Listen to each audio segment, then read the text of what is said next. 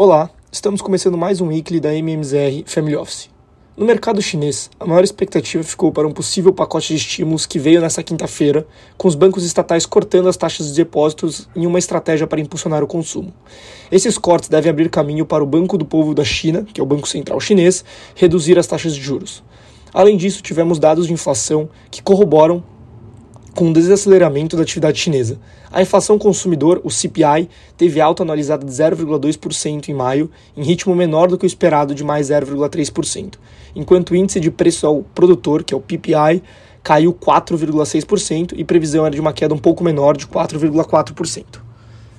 Os ativos de risco reagiram positivamente nesta sexta-feira após a divulgação do pacote de estímulos, com o CSI 300 subindo 0,43%, porém não sendo suficiente para tirar o índice do campo negativo ao longo da semana, que teve queda de 0,65%.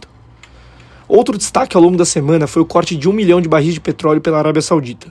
Enquanto o restante dos países da OPEP concordou em manter a sua meta de produção, os sauditas anunciaram um corte unilateral de 1 milhão de barris de petróleo na tentativa de evitar quedas maiores nos preços. Parece que a OPEP vai continuar trabalhando com cortes de produção enquanto o preço seguir a tendência de queda para abaixo de 70 dólares.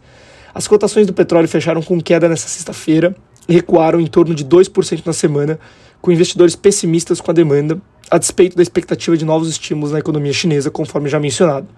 A informação de que os Estados Unidos e o Irã estariam próximos de um acordo nuclear, nuclear temporário continuou a pressionar o mercado hoje, ainda que a notícia tenha sido negada pelos Estados Unidos. No fechamento, o contrato do Brent para agosto caiu 1,54% a 74 dólares por barril, na semana cedendo 1,76%. E o WTI para julho teve queda de 1,57% nessa sexta-feira aos 70 dólares por barril e na semana recuou 2,19%. No mercado de urânio, os preços dispararam a 55,5 dólares por libra em junho, o mais alto em mais de um ano devido às preocupações em que os níveis atuais de oferta não sejam suficientes para atender a demanda otimista de longo prazo. As principais economias continuam a anunciar planos para aumentar a capacidade de, de, energia nuclear, visando fortalecer a segurança energética e reduzir emissões de carbono, consolidando as expectativas de uma forte atividade de compra de urânio nas próximas décadas. Ao mesmo tempo, dois projetos de leis para proibir a importação de urânio russo foram aprovados por comitês governamentais relevantes nos Estados Unidos, em consonância com várias empresas de serviço públicos europeias que voluntariamente evitaram suprimentos russos, colocando em risco as importações de um dos principais produtores de combustível nuclear enriquecido. As preocupações com o fornecimento foram agravadas pelas empresas russas ganhando contratos para minerar urânio no Cazaquistão, que é o maior produtor de urânio atualmente, ameaçando a neutralidade do principal produtor mundial de urânio e aumentando a, a, a competição de compra por parte da China. Na economia americana, perdura a ansiedade e imprevisibilidade para a decisão da próxima quarta-feira pelo FONC. Na segunda-feira, tivemos os dados do PMI de serviço caindo em maio para 50,3 de 51,9 em abril, ante um consenso de mercado de 52,2. Porém, na quarta-feira, véspera de Corpus Christi, a chance do Fed suspender temporariamente o aperto monetário na reunião da semana que vem foram balançadas pela surpresa com a alta de juros pelos bancos centrais do Canadá e da Austrália. Os dois BCs haviam adotado pausa anteriormente, mas a estratégia se provou ineficaz no combate à inflação, levando investidores em Nova York a especularem se o Federal Reserve se miraria no exemplo para não agir de forma precipitada. Mesmo com isso, a ferramenta de monitoramento do CME Group ainda exibia mais de 73% de chance de manutenção dos juros na faixa de 5 a 5,25% na semana que vem, contra 26% de alta de 25 pontos bases na reunião da quarta-feira. A bolsa fechou a semana em leve alta, com S&P subindo 0,54% aos 4.304 pontos e a Nasdaq subindo 0,08% aos 14.558 pontos.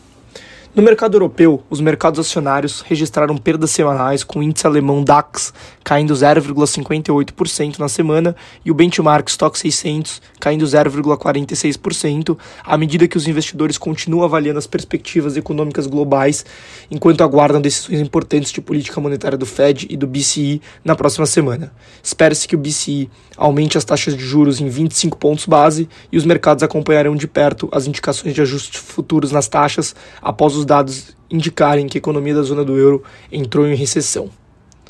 No Brasil, Semana, com semana reduzida, o grande destaque foi para a divulgação do IPCA de maio em 0,23%, abaixo do consenso de 0,33% versus 0,61% em abril. Na base anual, atingiu 3,94%, de 4,03% estimado, versus 4,18% no mês de abril.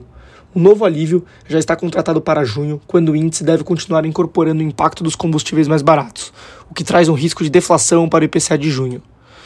Os mercados acionários de Nova York fecharam em alta na quinta-feira de feriado no Brasil, diante do aumento das expectativas de que o Fed mantenha as taxas na faixa atual na próxima semana.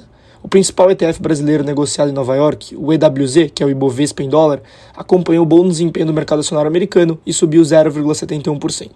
Com isso, a bolsa apresentou alta expressiva nessa sexta, subindo 1,29%, enquanto na semana valorizou 3,92%, atingindo os 116.988 pontos.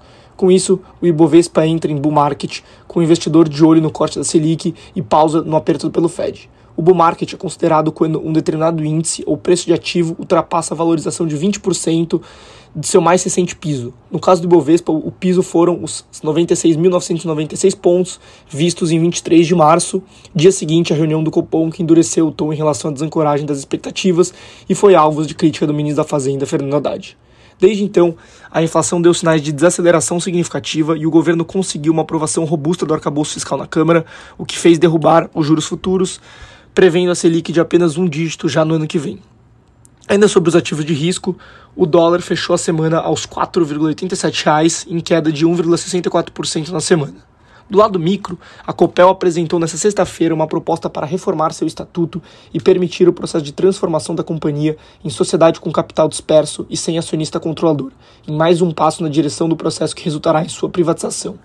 A medida deve ser votada em Assembleia Geral Extraordinária no dia 10 de julho.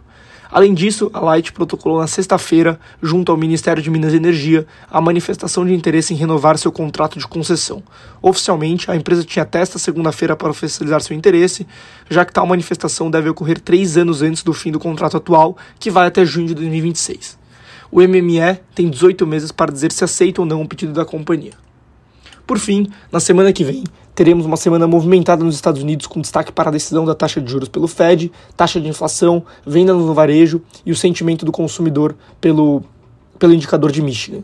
Os investidores acompanharão de perto as reuniões de política monetária do Banco Central Europeu e do Banco do Japão. Além disso, a China divulgará dados de produção industrial e vendas no varejo. Por hoje é só, ficamos até a próxima e uma boa semana.